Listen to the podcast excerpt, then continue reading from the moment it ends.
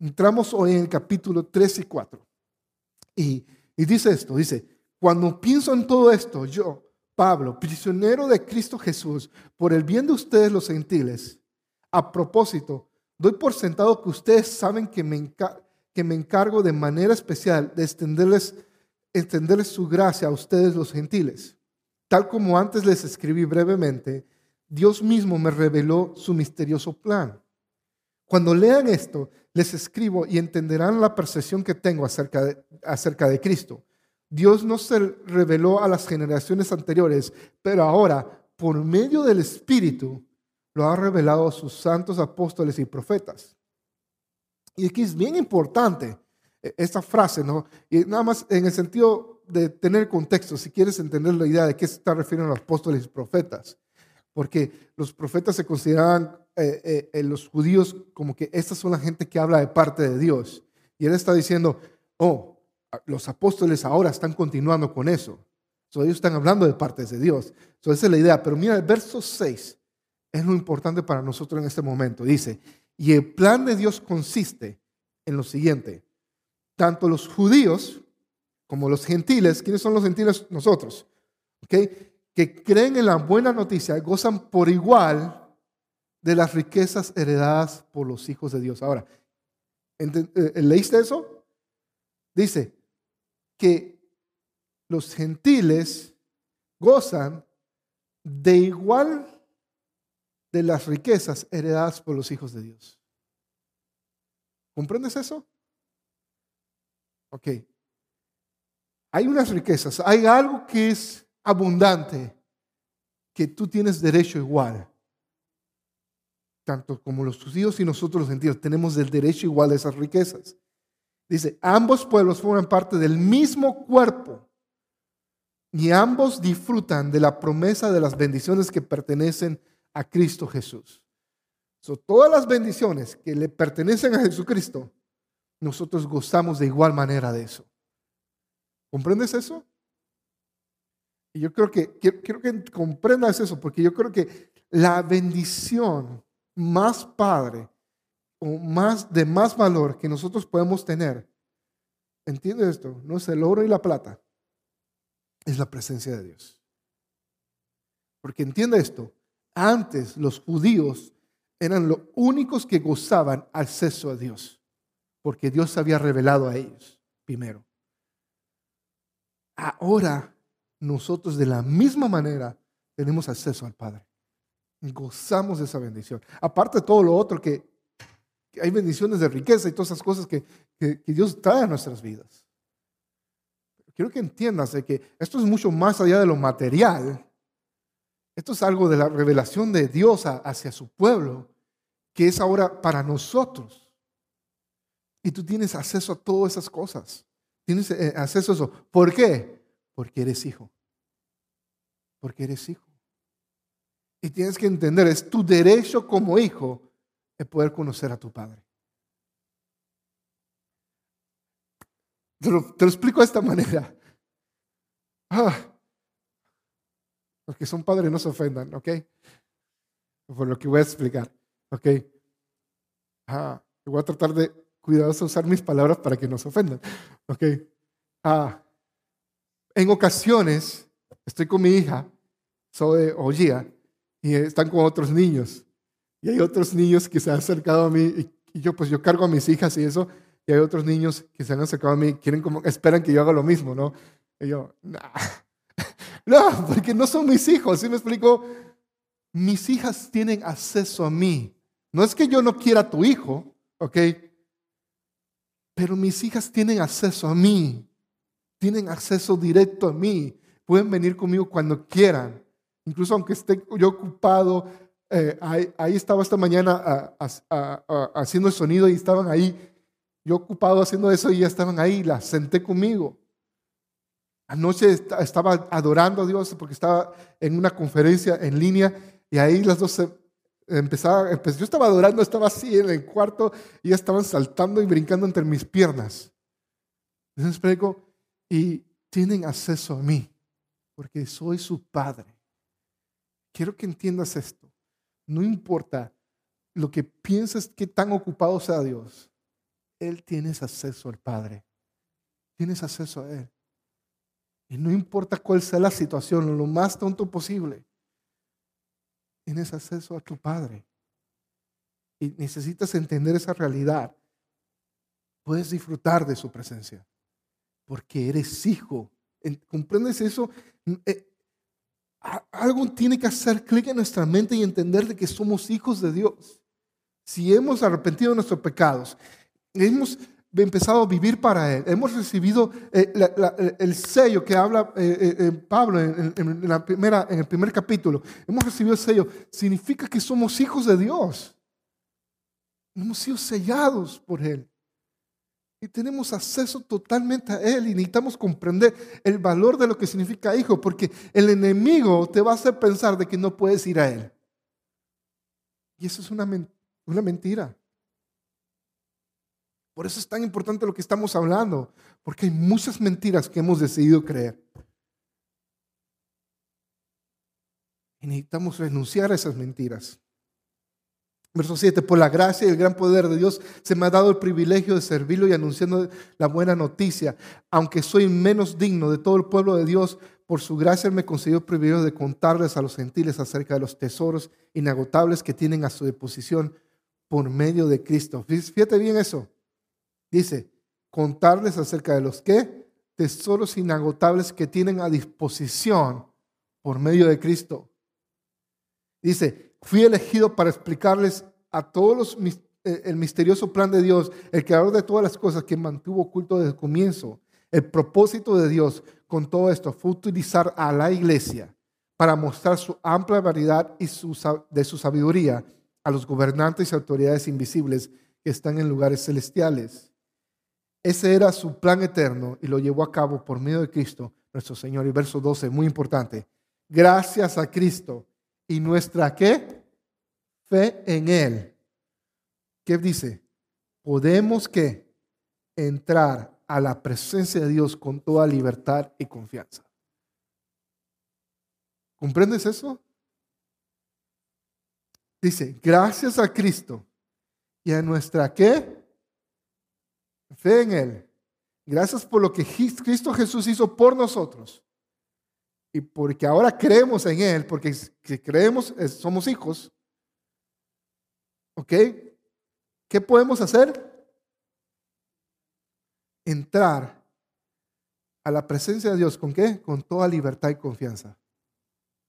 Ahora, dime algo. ¿Por qué no lo estamos haciendo? ¿Será porque no creemos que somos hijos? ¿Será porque hemos, de alguna manera, preferimos la idea de un sacerdote y que sea el sacerdote que entre por nos, en nuestro lugar? Y decimos, nada más el pastor puede hacerlo y él es el que puede orar por mí. Por eso la semana pasada leímos de que, de que no hay un intermediario.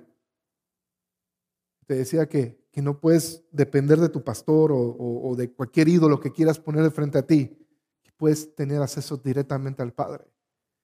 Y por alguna manera, este versículo deberíamos aprendernos. Dice, gracias a Cristo y nuestra fe en Él, podemos entrar a la presencia de Dios con toda libertad y confianza. Podemos entrar a Él con toda libertad y confianza. Y quiero que comprendas eso. Cuando oras, puedes orar y entrar con confianza a Él, porque eres hijo. No importa la edad que tengas, no importa los años que tengas en el cristianismo, puedes, no importa tu condición que estás. Si llevas un corazón arrepentido, puedes entrar a Él, porque Él está preguntando dónde estás. Puedes entrar a Él y entrar con confianza y buscar, buscarlo a Él. Déjenme un segundo, acomódame. Tengo un cable aquí que, llegó a un punto que me está incomodando mucho. ok, ahora sí. Pero tenemos confianza, podemos entrar a Él con confianza. Verso 13 dice, por eso les ruego que no se desanimen a causa de mis pruebas en este lugar. Mi sufrimiento es por ustedes, así que deberían sentirse honrados. ¿Sabes lo que Pablo está diciendo? Está diciendo, entiende que puedes entrar a Él con confianza y no importa lo que me pase, si me muero o no, realmente no me necesitas a mí.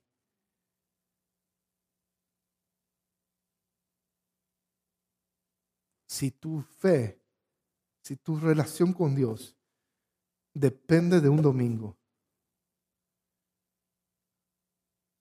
tristemente significa que no tienes relación con Él. Has pensado de que eso es lo que significa tener una relación con Él.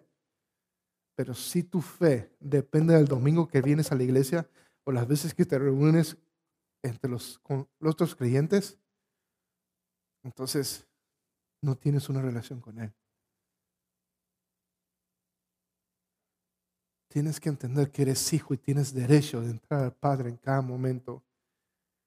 Y no necesitas la liturgia, no necesitas todas estas cosas para poder entrar a Él. Puedes empezar a, a tener esa relación con Él.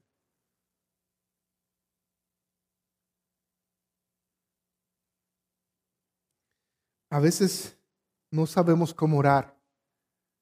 A veces no, no sabemos, no, no, podemos tener, no sabemos cómo leer la Biblia o, o nos cuesta meternos con Dios. Pero ¿sabes por qué nos cuesta meternos con Dios? Porque no lo conocemos. Porque si lo conociéramos, supiéramos qué tan hermoso y grande es Él y quisiéramos pasar el tiempo con Él. Así de grande es Dios. ¿No, ¿No te pasa de que hay personas que te gustaría conocer? Que tú dirías, yo quiero pasar un buen tiempo con esa persona. Eh, especialmente en el ámbito cristiano. Si yo te digo, invitamos a alguien del ámbito cristiano que, que Dios usa muy grande, y ¿cuántos a veces sienten como envidia de que unos sí pueden estar con esa persona y otros no? ¿Se me explicó? Porque ahora es conocido esa persona, quieres pasar tiempo con esa persona.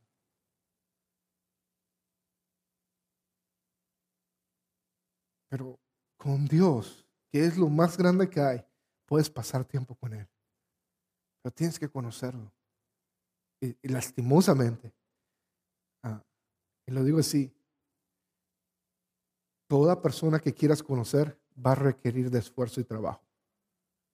¿Ok? Cualquier persona, humana o Dios. ¿Ok? Entonces, tienes que hacer tu parte. Y tienes que desearlo.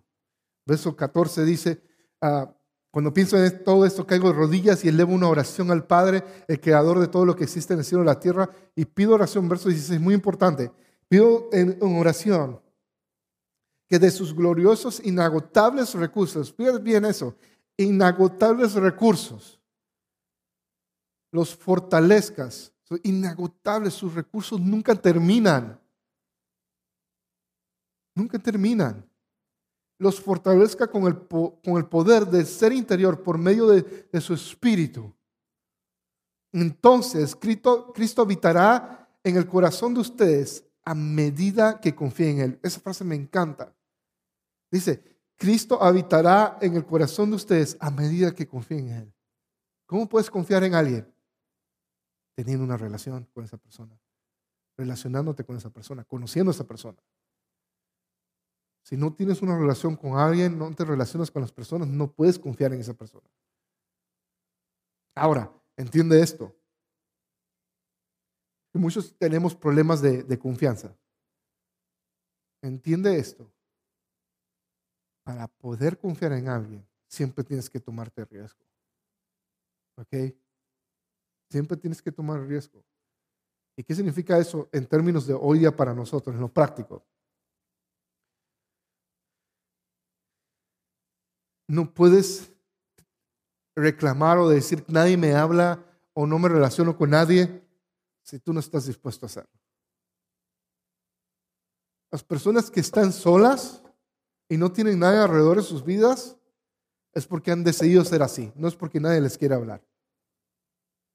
Porque no abres puertas a la gente. Y tú puedes venir con todas las excusas y decir, ¿y qué tal si esa persona es mala? ¿Ok? Puede ser que sea mala, pero nunca lo vas a saber si no te relacionas. ¿Sí me explico? Pero es que no quiero tomar riesgo. Ok. ¿Y qué tal si la persona sí es buena? Pues explico, a veces nos aislamos tantos que no estamos dispuestos a entrar en una relación con una persona. Y lo mismo sucede en nuestra relación con Dios. Manejamos nuestra relación con Dios de la misma manera que manejamos nuestra relación con la gente. Y esperamos que Dios haga todo el trabajo, ya lo hizo, de la misma manera que esperamos que toda la gente haga el trabajo por nosotros. ¿Ok? Porque hay personas de que nunca hablan con nadie. Tú puedes ser el mejor amigo de muchos, pero tú te sientes solo. Porque toda la gente se acerca a ti, quiere hablar contigo, te confiesa todo a ti, te ven como su mejor amigo, pero tú no das nada de vuelta. Puede ser que esa seas tú la persona, pero hay otra gente que simplemente les cuesta. Es tan importante eso. Y luego dice, verso 17 dice, entonces habitará el corazón de ustedes a medida que confíen en Él. Y luego dice, echarán raíces profundas en el amor de Dios y, y ellas los mantendrán, ¿qué? Fuertes. ¿Te sientes débil en tu fe? Tienes que relacionarte con Jesús. Tienes que echar raíces profundas en su amor. Estás luchando, batallando en muchas áreas en tu vida, en tu fe. Es, es consecuencia de tu relación con Él, en tu, de tu relación con el Padre y de tu entidad como hijo, porque no estás entendiendo eso. La paternidad es algo que se establece acerca de una relación. Por eso hay padres que simplemente fueron la semilla pero no, son, no tienen paternidad. Por eso hay muchos hijos que se sienten huérfanos.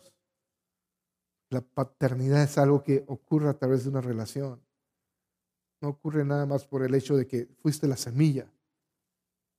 Por eso hay, hay padres que, que no son los, son stepdad, no sé cuál, el padrastro, que tienen la paternidad de sus hijos, porque ellos tienen una relación con ellos. La paternidad no significa la semilla, significa una relación. Y, quiero que entiendas esto. Dios hizo todo lo posible para que tú tengas acceso directo a Él. Pero te toca a ti relacionarte y buscarlo. Él, él está deseoso de revelarse a tu vida y quiere conocerte. Ella hizo todo el trabajo. Ahora te toca a ti acercarte a Él. Espero que puedan comprender cómo corresponde todo el pueblo de Dios. Cuán ancho, cuán largo, cuán alto y profundo es su amor. ¿Ok? ¿Sabes qué significa eso? Cuán ancho, largo y alto y profundo. Cuatro cosas. ¿Sabes cómo se, en términos científicos se llama esas cuatro cosas? Dimensión. En toda la dimensión total. Tenemos que conocer lo cuán alto, ancho, largo, alto y profundo es el amor.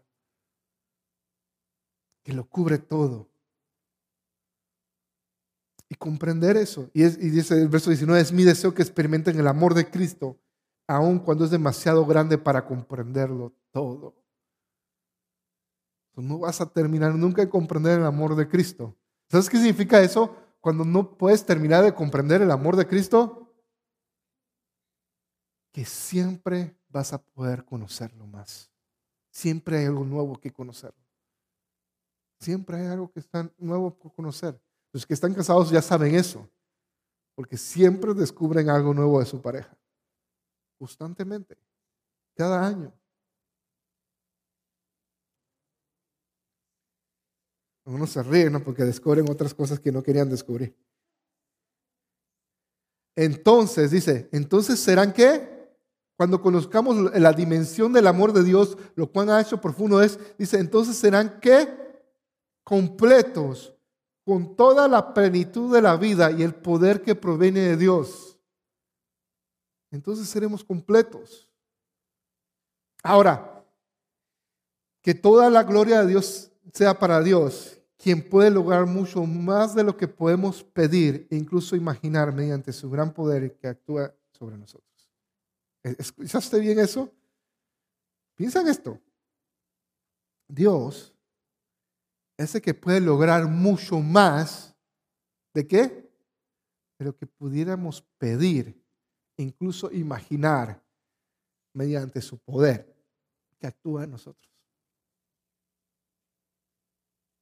A ver, piensa en algo, imagínate algo que te gustaría que Dios hiciera a tu favor. Ahora, ¿ya, te lo imaginaste? Eh, él puede hacer mucho más que eso. Lo puede hacer mucho más grande. Pero entiende esto, lo importante no es lo que Él puede hacer. Lo importante es que puedes tener entrada total a su presencia y disfrutar de Él. ¿Sí me explico? En mi relación con mis hijas, lo importante no es lo que yo pueda hacer por ellas, es lo que ellas pueden hacer junto conmigo, lo que podemos disfrutar juntos. Porque esa relación que yo tengo con ellas es lo que construye esa confianza de que ellas puedan creer que yo puedo hacer lo que sea por ellas. Si no hay esa relación, ellas no van a confiar en mí, no se van a poder acercar a mí, aunque crean que pueda o no pueda hacer las cosas. Pero nosotros como hijos necesitamos establecer esa relación con Él. Capítulo 4 dice, por lo tanto, yo prisionero, por servir al Señor, les suplico que lleven una vida digna del llamado que han recibido de Dios, porque en verdad han sido llamados. esto es lo que está diciendo ahora. ya les he dicho, son hijos de Dios. Eso es lo que son. Por tanto, que son hijos de Dios, ahora vivan con ese como hijos de Dios lleven una vida digna de lo que, de lo que ya son. Nos pasa a nosotros que, tenemos nuestros hijos o nuestros padres nos dicen, es que eres un Rodríguez, eres esto, vive como un Rodríguez. ¿Sí me explico? Eh, eh, eh, ¿Te imaginas de que tienes un hijo en casa y a cada rato te dice, papá, ¿puedo sacar algo de la refri? Papá, ¿puedo esto? ¿Lo otro? ¿Sabes qué es eso? Eh? Ya, abre la refri, empieza a sacar las salchichas, empieza a sacar eso y se empieza a... Lo que no puede alcanzar, eso sí nos pide. Pero a veces agarra un banquito y empieza a treparse en cosas para agarrar lo que ella necesita porque sabe que es suyo. Sabe que es suyo. Mi papá le temía a mí porque yo comía mucho ah, y todavía lo hago y cuando llenaba la refri, luego decía que tenían que ponerle un candado ahí a la refri. Pero yo lo hacía porque tenía, sabía que todo lo que era ahí era mío, era de la familia. So, lleva una vida digna de lo que has sido llamado a vivir. Eres hijo de Dios. So, Pablo dice, ok, son hijos de Dios. Ay, qué bonito mensaje compórtate como un hijo de Dios. Empieza a vivir una vida en fe como hijo de Dios. ¿Qué significa eso? Ahora, tú estás pensando quizás en cosas que no debas hacer y que sí debes hacer. Pero mira lo que dice Pablo. Sean siempre humildes y amables. Sean pacientes unos con los otros. Tolérense las faltas por amor hagan todo lo posible por mantenerse unidos en el Espíritu y enlazados mediante la paz. Pues hay un solo cuerpo, un solo espíritu, tal como ustedes fueron llamados a una misma esperanza para el futuro. ¿Mencionó algo de pecado? No, pero que esto es lo que dijo, siempre sean humildes y amables sean pacientes unos con otros, tolérense las faltas por amor, hagan todo lo posible por mantener unidos en el Espíritu y enlazados mediante la paz, pues hay un solo cuerpo y un solo Espíritu, tal como ustedes fueron llamados a una esperanza gloriosa para el futuro. Eso significa vivir al llamado de Dios, vivir como un hijo de Dios. Luego continúa el verso 5. Hay un solo Señor, una sola fe, un solo bautismo, un solo Dios, Padre de todos, quien está sobre todos y en, todos y vive por medio de todos. unidad. Siete dice, no obstante, Él nos ha dado a cada uno de nosotros un don especial.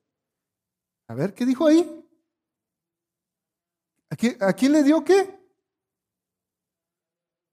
ah, a cada uno. Entonces, nada más a Pati le dio un don.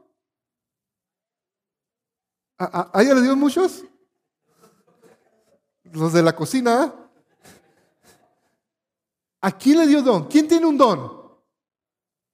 Nada más un par de manos, ¿no todos? Ok. quiero que entiendas, dice que no obstante, aquellos que son hijos, ¿ok? Si no eres hijo, lo siento, no tienes el don, ¿ok? Pero lo puedes, puedes convertirte en hijo, nada más pon tu fe en Él, vuelve a Dios, arrepiéntete de tus pecados, bautízate y se llena del Espíritu Santo y vas a recibir un don. Dice, no obstante, Él nos ha dado a cada uno de nosotros un qué? Un don especial mediante la generosidad de Cristo. So, este don nada más lo podemos recibir por medio de lo que Cristo hizo en nosotros. ¿Ok? Por eso las escrituras dicen que cuando Él ascendió a las alturas se llevó una multitud de cautivos y dio dones a su pueblo. ¿Ok? So, quiero que entiendas esto. Tú tienes un don. Quizás a este momento no sabes qué es ese don. Está bien. Pero tú tienes un don especial. Ahora, no es esos dones especiales que te dicen aquí, oh, eres especial. ¿Sí me explico? Tienes un don que Dios te lo dio a ti únicamente, ¿entiendes eso? Puede ser parecido al don de otra persona. ¿Significa que ahora porque tienes un don tienes que ser pastor? No. Tienes que ser tú como Él te diseñó y que empieces a caminar en el propósito que Él te diseñó. Pero tienes un don, ¿ok? Y dice, continúa, dice, fíjense que Él ascendió sin duda. Eso significa que Cristo también descendió al mundo inferior y que Él descendió de los mismos y que Él es el mismo que ascendió por encima de todos los cielos a fin de llenar la totalidad del universo su presencia. Ahora quiero que entiendas, esto ni siquiera lo iba a explicar, pero quiero, quiero explicártelo nada más porque, porque es chido, ¿ok? Ah, pero no tiene relación nada con identidad. Pero ¿por qué Pablo está dando tanto énfasis de ascender y, descender? ¿Ok?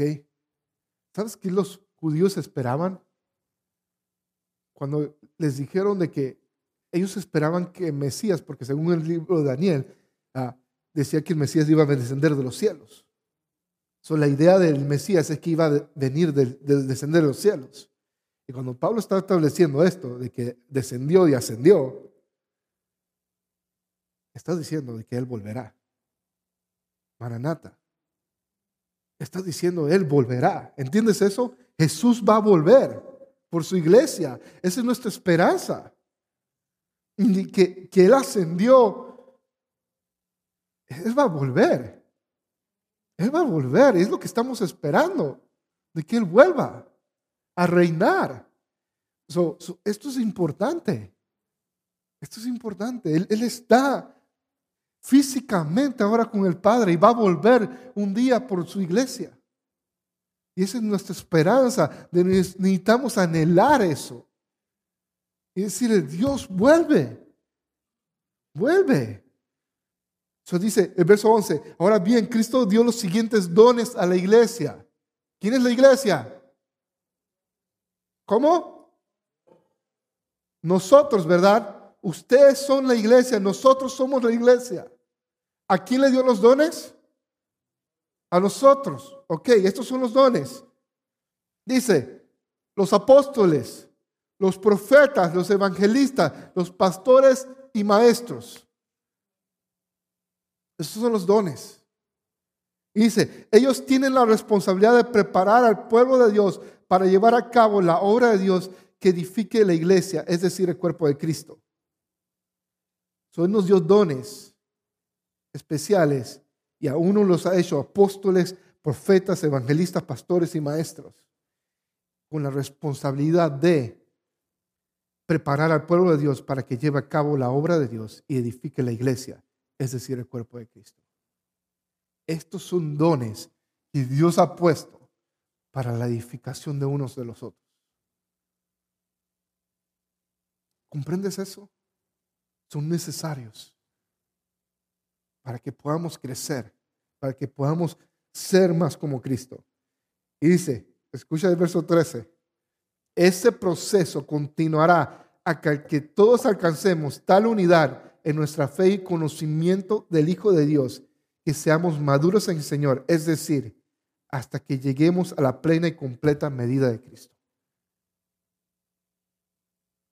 So, Dios va a continuar haciendo de nosotros, poniendo esos dones en nosotros, donde apostolado, de profeta, de evangelista, de pastores y maestros, para edificarnos unos a otros, hasta que lleguemos a la plena y completa medida de Cristo. Luego dice 14, entonces no seremos inmaduros como los niños. No seremos arrastrados de un lado a otro, ni empujados por cualquier corriente de nuevas enseñanzas. No nos dejaremos llevar por las personas que intentan engañarnos con mentiras tan hábiles que parezcan verdad. En cambio, hablaremos la verdad con amor y así creceremos en todo sentido hasta parecernos más y más a Cristo. Eso es discipulado. Escucha bien, la meta del discipulado no es liderar. La meta del discipulado es ser como Cristo. Dice, así creceremos en todo sentido hasta parecernos más a Cristo, quien es la cabeza de su cuerpo, que es la iglesia. Él hace que todo el cuerpo encaje perfectamente. Cristo hace que encajemos perfectamente. Y cada parte, a cumplir su función específica, ayuda a que los demás se desarrollen. Entonces todo el cuerpo crece y está sano y lleno de amor. Ahora, fíjate bien, todo el cuerpo crece, está sano y lleno de amor. ¿Ok? ¿Por qué? Porque nos estamos desarrollando a través de esos dones, ¿ok? El don de pastorado, apóstol, profeta, maestro. ¿ok? Eso es lo que nos va a hacer desarrollar. Y cada uno de nosotros cumplimos esa función específica, ¿ok? con esos dones que tenemos, Quizás tú no sepas, pero quizás tienes el don de maestro, quizás tengas el don de profecía, quizás tengas el don de, de apostolado. Pero necesitamos unos a otros para eso. Ahora, entiende esto, hay una diferencia del don y la función de. ¿Me explico? Yo funciono como pastor. Mi don es el de maestro. Mi don es de apóstol. ¿Se me explico? Yo entiendo mis dones, ¿ok? Pero mi función aquí es como pastor. ¿Se me explico? Otros tienen el don de profecía, otros tienen otros dones. Pero entiende esto, que Él hace que todo encaje en Cristo perfectamente y cada parte a cumplir su función específica ayuda a los demás que se desarrollen. So, cuando cumplimos nuestra función, ayudamos a que, a que los otros se desarrollen. Entonces todo el cuerpo crece y está sano y lleno de amor. Ahora, ¿por qué esto es importante cuando estamos hablando de identidad? Porque esto funciona nada más para los hijos de Dios. Es por eso. Y necesitamos saber eso. Es importante esto para nosotros, porque esto establece nuestra identidad. ¿Qué significa eso? Establece la identidad de que tú tienes un don, que Cristo hace que encaje perfectamente para que seamos desarrollados unos a otros. Y Dios te quiere usar a ti, escucha bien esto, Dios te quiere usar a ti con el don que Él te dio para que podamos crecer. ¿Qué significa eso? Ah, te toca trabajar para el reino. discúlpame si te quité tus ideas de que podías sentarte cada domingo aquí y no hacer más nada que sentarte, pero tienes que activarte y servir en el reino. Esa es la prueba de un hijo de Dios. ¿Se me explico? Porque es lo que hace un hijo de Dios. Con la autoridad del Señor digo lo siguiente, verso 17, ya no vivan como los que no conocen a Dios. Escucha eso, ya no vivas como alguien que no conoce a Dios, porque ellos están irremediablemente confundidos, tienen la mente llena de oscuridad, vagan lejos de la vida que Dios ofrece y porque, porque cerraron la mente y endurecieron el corazón hacia Él y han perdido la vergüenza y viven para los placeres sensuales y practican con gusto toda clase de impureza. Pero eso no, les, no es lo que ustedes aprendieron acerca de Cristo, ya que han oído sobre Jesús, han conocido la verdad que procede de Él. Verso 22 dice, desháganse de su vieja naturaleza pecaminosa, de su antigua manera de vivir, que está corrompida con la sensualidad y el engaño. Te lo voy a repetir esta frase. Dice, desháganse. ¿Quién se tiene que deshacer de eso? Nosotros, yo. Yo. No puedes esperar que mágicamente alguien ore por ti y todo eso se va de tu vida. Tienes que asumir responsabilidad personal.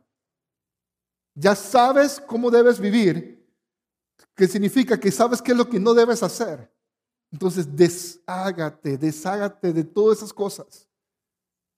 Renuncia a esas cosas en tu vida para que alcances libertad. Porque eres hijo de Dios, puedes hacerlo. Ahora, ¿no leímos de que toda cosa que pedimos o que imaginamos, Él puede hacer mucho más? Entonces, si ahora tú estás pensando, pero ¿cómo me puedo deshacer de este pecado? Piénsalo y Dios va a hacer mucho más. El poder de Él es suficiente. Él es suficiente cualquier atadura que tengas en tu vida, Él es suficiente para romperla.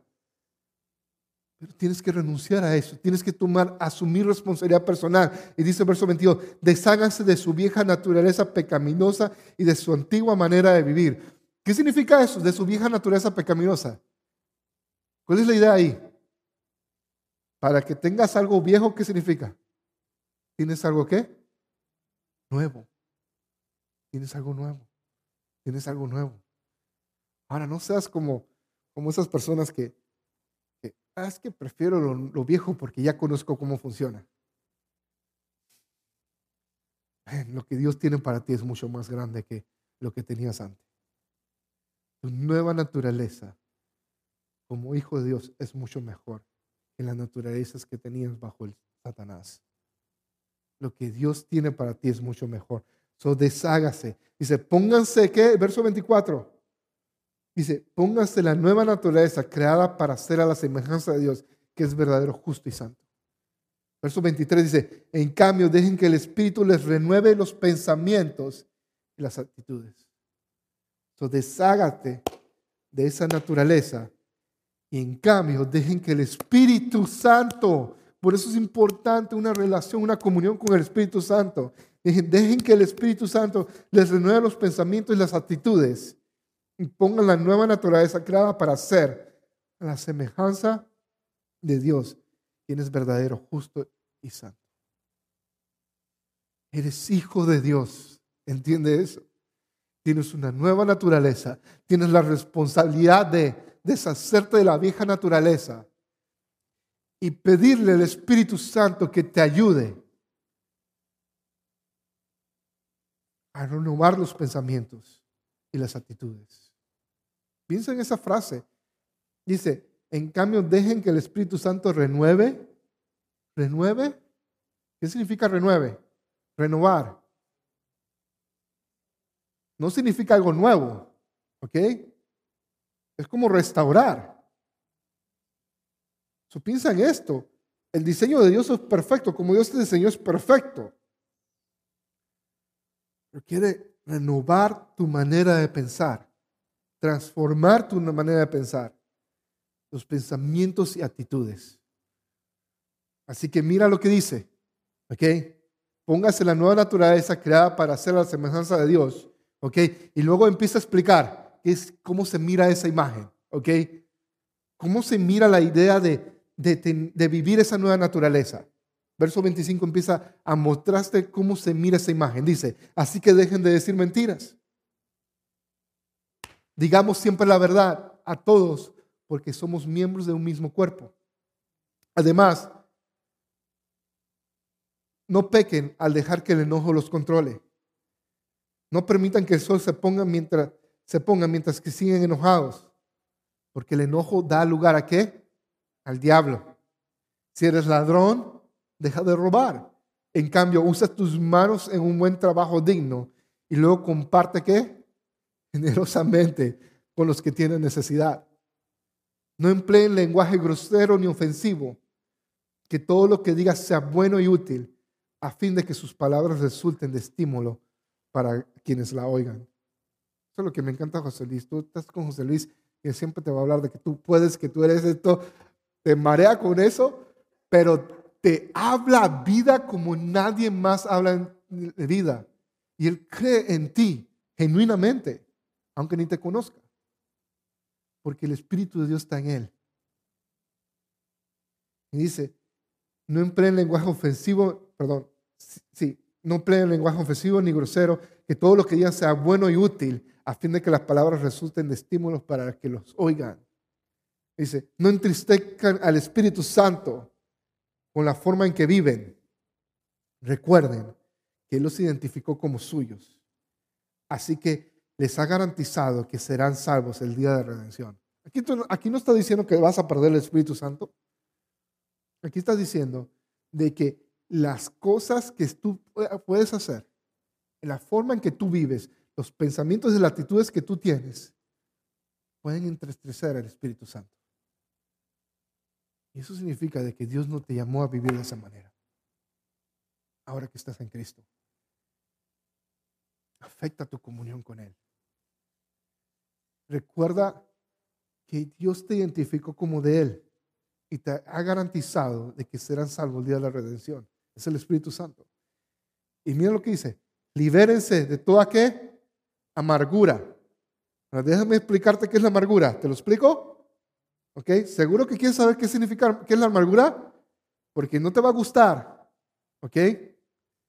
La amargura es la falta de perdón.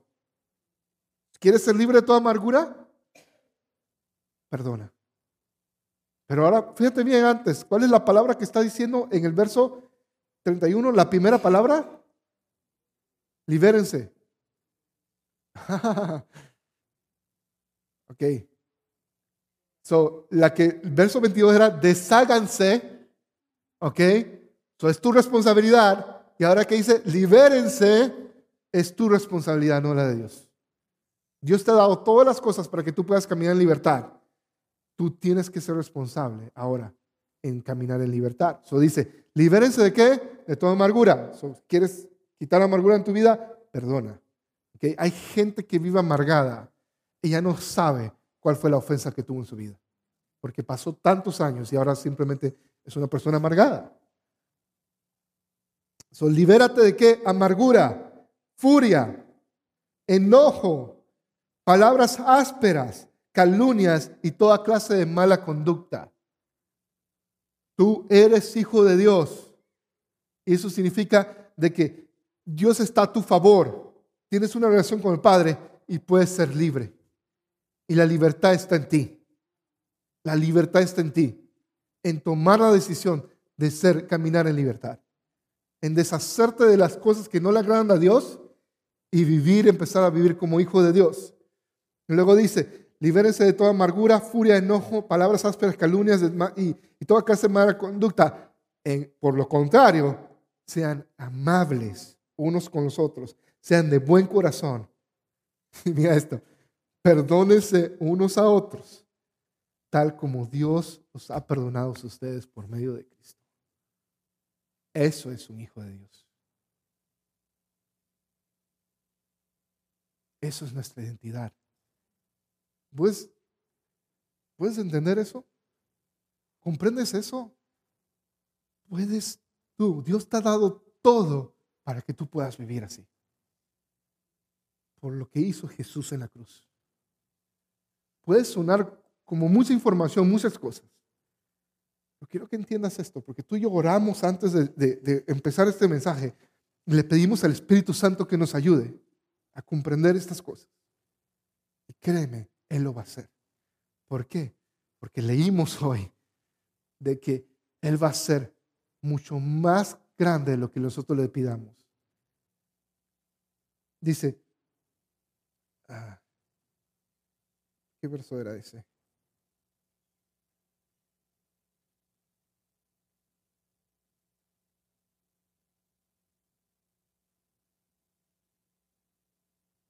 No lo encuentro, pero decía, Él puede hacer mucho más grande de lo que nosotros podemos, imaginar por el poder de Él.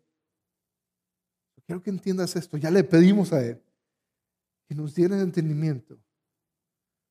Ahora necesitamos aceptar de que somos hijos. Somos hijos de Él y podemos vivir y caminar de esa manera. ¿Puedes ponerte en pie conmigo?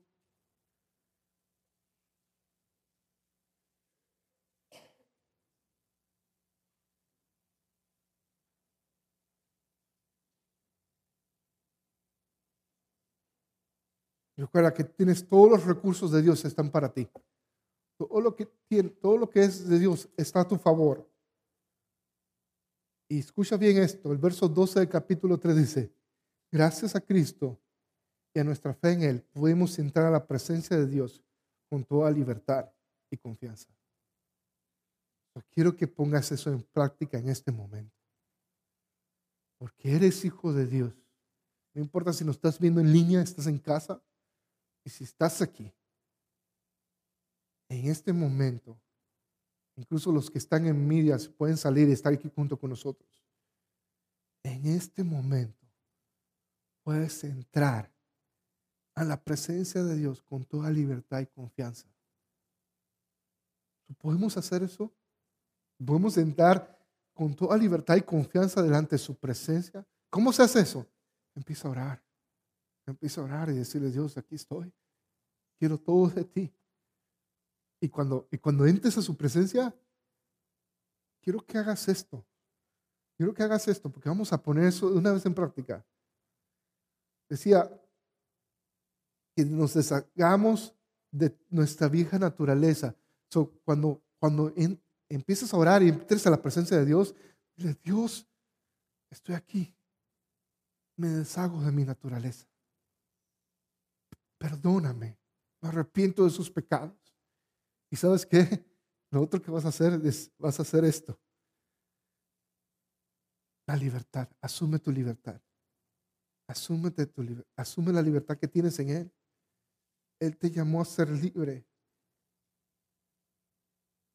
Él te llamó a ser libre. trae, empieza a tomar esa libertad que tienes.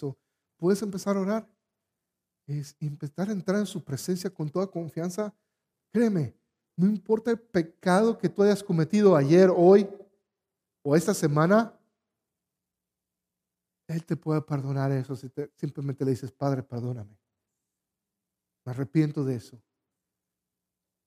Si nada más haces eso, ya puedes entrar a su presencia. vamos a entrar a su presencia.